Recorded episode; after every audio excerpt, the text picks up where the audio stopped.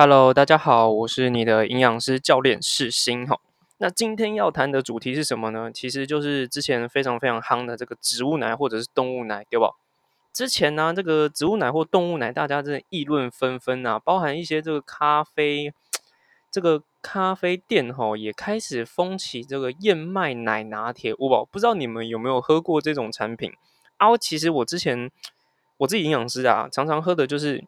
就是浓醇香嘛，有不？我没有帮林凤营打广告，各位，没有没有没有。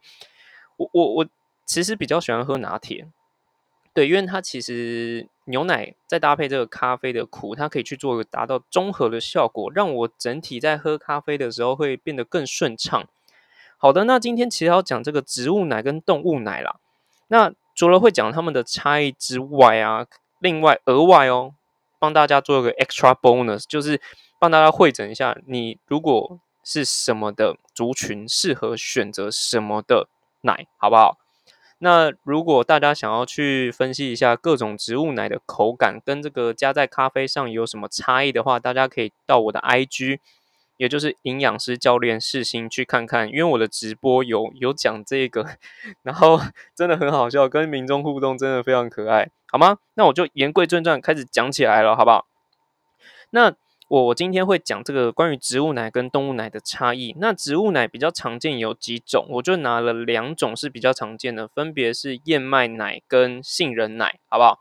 那在开始之前啊，还是要问问看大家，因为杏仁嘛，大家会觉得诶，它味道很重啊，不喜欢那个味道，或是或是去夜市就会闻到那种杏仁的味道，心情不好，不松快，对不？没有没有没有，我跟你说，其实杏仁奶啊，它本身是其实没什么味道。那等一下会针对这个去大概说明一下啦。那我在开始之前还是会做一下说明，也就是说，在每一个嗯，我这边都是用同一个嗯容量，也就是大概是一杯的比例去做一个分析，好不好？好，第一个呢会分析一下关于热量的部分呢。大家可能会觉得，诶，杏仁奶，杏仁它是一个坚果，所以它的热量一定会比较高。那其实像是燕麦奶或者是牛奶，热量一定会比较低，因为它可能是糖类啊，或者是蛋白质含量比较高的一些食物，对不对？没有，我跟你说，没有，反而是杏仁奶它的热量最低。除此之外，杏仁奶它真的没有那种夜市或者是那种传统市集杏仁那种味道。你刚讲要挖艺术，对它真的没有，而且它的热量比较低。那好的，那蛋白质的部分呢？其实可以发现，在一般的牛乳，它的蛋白质含量是比较高的。那如果说是碳水化合物呢，也就是糖类了。那糖类的话，其实就比较简单了，因为在燕麦奶的部分呢，它的糖类就比较高。为什么？因为燕麦本来就是一个糖类的来源，所以它的糖类比较高，也是正常的啦，好不好，各位？好啦，因为其实之前呃，民众或者是这个朋友有跟我讲说，那个 Oatly 它有两种。两种这个燕麦奶，呃，一个叫做咖啡拉花，有没有？一个叫做原味，有没有？大家不知道有没有这个概念？其实拉花跟这个燕麦奶原味的部分呢，它们的热量没有差异太大，热量没有差异太大。可是，在脂肪上啊，当然，因为它可以拉花嘛，所以其实在这个燕麦奶咖啡拉花系列，也就是灰色包装的部分，它的脂肪是含量比较高的，大家要特别小心一下。好的，那讲到脂肪的部分，当然还是要去做一下比较，也就是做一下牛乳、好燕麦奶跟杏仁奶的一个比较。后来可以发现呢，其实这个全脂牛奶的脂肪含量是比较高的啦。所以如果说有些民众或者是朋友们，你想要做一个减重的话，全脂牛奶的部分可能要稍微小心一点点，因为它的脂肪含量真的比较高哦，大家可能要注意。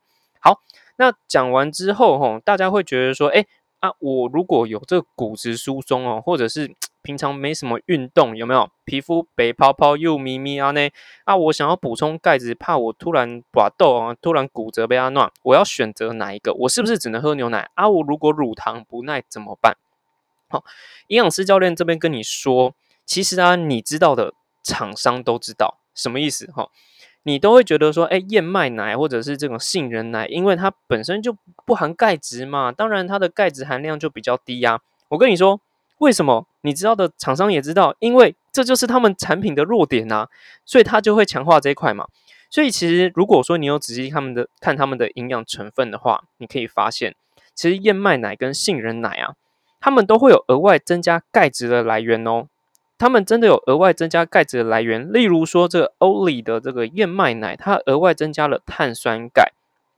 那如果说是这种 So Good 那个杏仁奶哈，它有额外增加了磷酸钙，所以其实你可以看到它的营养成分的标示啊，其实它们的钙质含量其实是跟这个牛乳是不分轩制的，好吗？不分轩制的，因为它们都有达到一个钙强化的功能，好，钙强化的功能。好的。那讲到这边，不知道大家对于这几个这个食物的选择有没有一些概念？可能没有什么概念啦。这边还是会跟大家做个 summary，好不好？做个 summary。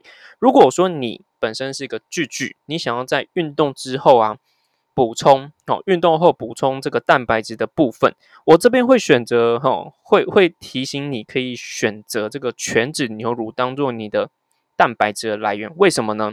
因为在相同的容量之下，其实全脂牛乳提供蛋白质是最多的。那这边句句就会想说，哎，如果说有乳清蛋白，能不能喝乳清蛋白？当然是可以啦，各位，乳清蛋白里面的脂肪含量更低。如果说你要让你的增肌这个效果更高的话，那当然会选择乳清会比较好一点啦，好不好？好的。那除此之外，那如果说我今天想要喝燕麦奶的话，到底怎样去使用？老实说，燕麦奶啊，我们刚才讲到，燕麦它是一个碳水化合物，也就是糖类的来源，所以它本身糖类含量会比较高一些些。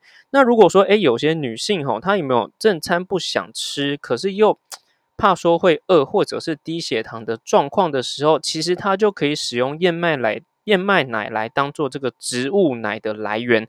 你可以用使用这个燕麦奶来当做你这个拿铁好奶的来源，那让你这个糖类的。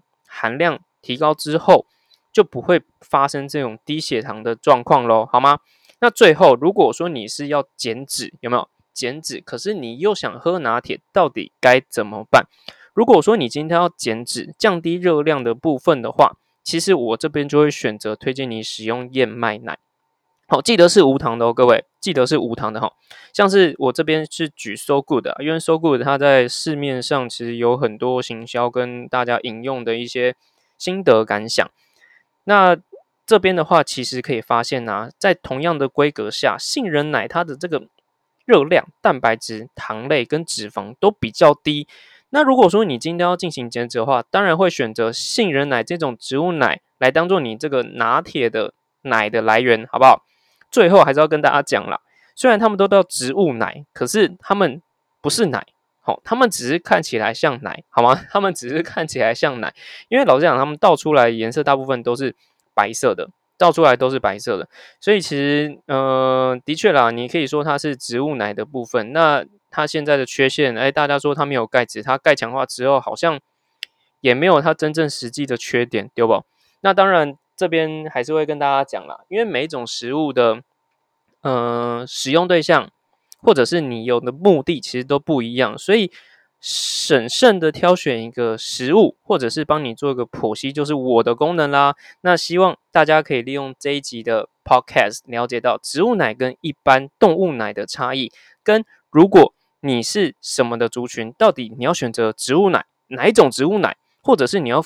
选择一般的牛奶当做你的拿铁奶来源，那希望大家听完这一集之后，对于植物奶跟动物奶有更进一步的了解喽，好吗？那记得听完这一集之后，不要再选错了，好吗？各位，好的。那如果说你想要了解这个关于植物奶、动物奶加在牛奶里面后，或者是加在咖啡里面有什么感觉，或者是口感上有什么差异？